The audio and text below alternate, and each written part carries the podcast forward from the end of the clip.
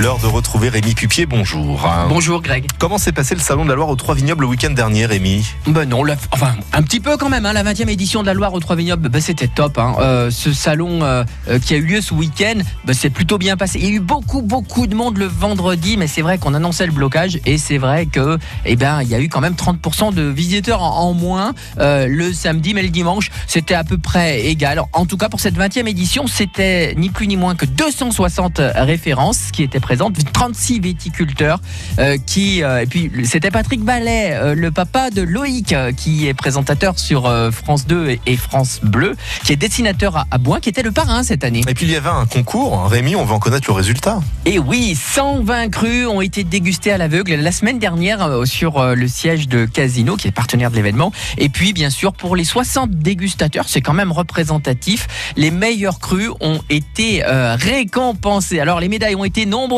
très nombreuses. Il y avait Cérol, Rochette, La Paroisse, François Remond, La Madone, les Desplots, les Cuirons, les Richard Lévial, les domaines du Poyet, Jean-François.